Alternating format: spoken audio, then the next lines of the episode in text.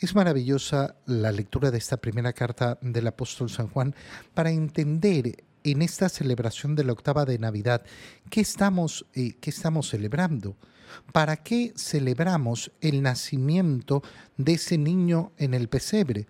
Para la salvación de nuestros pecados.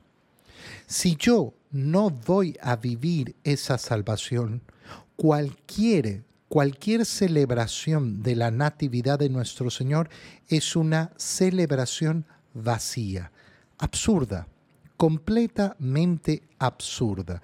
Y por eso San Juan empieza diciéndonos, este es el mensaje que hemos escuchado de labios de Jesucristo. Recuerda que la primera carta del apóstol San Juan ha comenzado indicándonos, la hemos leído el día de ayer, que lo que testimonian, lo que anuncian, es lo que han visto sus ojos y oído sus oídos. Ahora continúa y dice, esto, este es el mensaje que hemos escuchado de labios de Jesucristo el que les anunciamos. No les estamos anunciando una interpretación de su mensaje, no les estamos anunciando lo que a nosotros nos parece, sino que les anunciamos las palabras de nuestro Señor Jesucristo. Dios es luz y en Él no hay obscuridad. ¿A qué se va a referir con eh, esto de que Dios es luz? De que en Dios todo es verdad. No hay mentira, no hay engaño. No hay mentira ni hay engaño. Por tanto, yo no puedo de ninguna manera engañar a Dios. No puedo engañar a Dios. Puedo engañar al mundo entero, puedo ser un gran mentiroso, puedo incluso llegar a mentirme a mí mismo, pero jamás voy a engañar a Dios. Por tanto, si decimos que estamos con Dios pero vivimos en la oscuridad, mentimos y no vivimos conforme a la verdad. Esto hace referencia al estado de conciencia en el cual tenemos que vivir la conciencia de saber con claridad cuáles son nuestras obras buenas y cuáles son nuestras obras malas. La luz que nos ofrece el Señor es en primer lugar para iluminar nuestra conciencia, el camino de Cristo. Es un camino de iluminación de la conciencia. Por eso, la peor enfermedad que existe en el alma humana es la inconsciencia, porque la inconsciencia es la obscuridad. Una cosa es saber que yo peco y no querer arrepentirme de mis pecados, pero saber que lo que hago es malo. Pero otra muy distinta es engañarme a mí mismo pensando que lo que hago o justificándome eh, diciendo que lo que hago mal es bueno. Ese es el camino de la inconsciencia. ¿Quiénes sufren inconsciencia? Muchos. De hecho, todos sufrimos un grado de inconsciencia y por eso necesitamos siempre recorrer el camino de la iluminación. Lógicamente que cuando yo vivo en un estado donde he decidido pretender que el mal objetivo es bondad, es bien, que está bien. Eh, bueno, he decidido justamente caminar el camino del pecado. Recuerda, ¿cuál fue el pecado original? El tomar la palabra de Dios como si fuera una opción. De este fruto no comas. El día que comas de este fruto morirás. Pero el hombre y la mujer vieron que, ay, no, a mí me parece que, que está bien. A mí me parece que esto es bueno. ¿Por qué voy a seguir la palabra de Dios si puedo seguir mi propio criterio? Pero resulta que ese propio criterio es solo obscuridad, porque se ha alejado de la luz de Dios. Si vivimos en la luz, como Él vive en la luz, entonces estamos unidos unos con los otros. Y la sangre de Jesús nos purifica de todo pecado.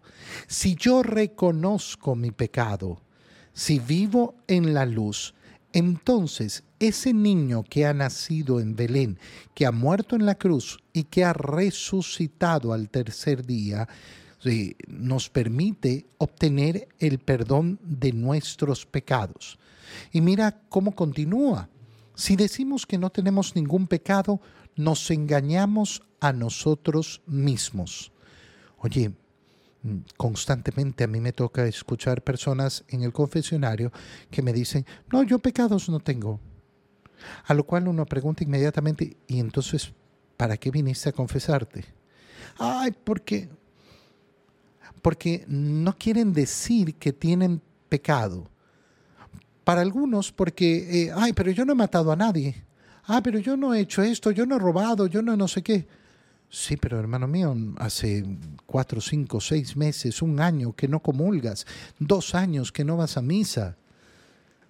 ¿Te parece poco? No, pero yo no he matado, yo no he robado. ¿Dónde vive esa persona? Vive en la inconsciencia vive en la obscuridad. Si decimos que no tenemos ningún pecado, nos engañamos a nosotros mismos. La verdad no está en nosotros.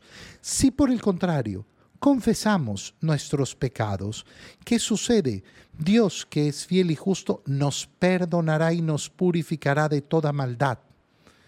Es decir, nos ofrece la redención, nos ofrece la salvación para que ha nacido el niño en el pesebre para salvarnos, para darnos justamente la posibilidad de pedir perdón por nuestros pecados y ser purificados por Dios de toda nuestra maldad. Si decimos que no hemos pecado, hacemos pasar a Dios por mentiroso y no hemos aceptado verdaderamente su palabra. ¿Por qué? ¿Por qué está diciendo esto? ¿Por qué dice que lo hacemos pasar por mentiroso?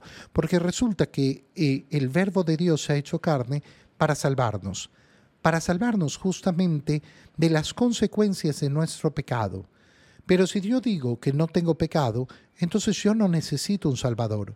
Dios ha enviado inútilmente al Salvador al mundo le hemos negado la posibilidad de salvarnos, no porque no la necesitemos, sino porque negamos la necesidad de salvación. Y mira la formulación que hace San Juan que es preciosa. Hijitos, les escribo esto para que no pequen. Es decir, para tener conciencia de lo que significa el pecado. Pero si alguien peca, entonces tenemos por intercesor ante el Padre Jesucristo el justo, porque Él se ha ofrecido como víctima de expiación por nuestros pecados. Ha muerto en la cruz para podernos redimir. ¿Qué nos está diciendo San Juan de una manera extraordinaria, preciosa? Oye, si has pecado, tienes al Salvador. Pero si tú no quieres usar al Salvador, si no quieres aceptar su salvación, entonces estás rechazándolo no puedo yo decir, ay, divino niño, lindo niño, mi lindo niño, pero no quiero reconocer mis pecados. Es decir, no quiero reconocer su capacidad de salvación para mí, para mi alma y para la del mundo.